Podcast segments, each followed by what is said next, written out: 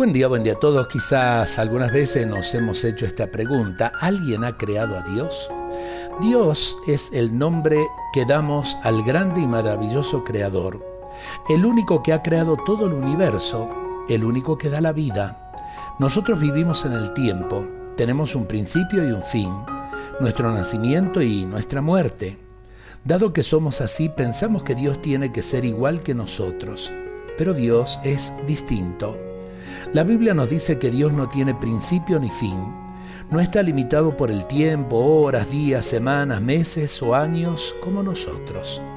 Si alguien hubiera creado a Dios, sería aquel que lo puede todo, el Todopoderoso. ¿Quién ha creado a Dios? La respuesta es nadie. Tú amigo que estás escuchando estas reflexiones, piensa en el espacio, no tiene principio ni fin.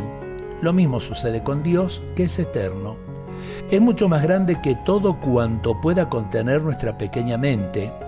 Vivimos en un mundo de continuos cambios, las modas cambian, los políticos llegan al poder y luego decaen, los héroes del deporte, del mundo de la música, brillan como estrellas un momento y luego son olvidados.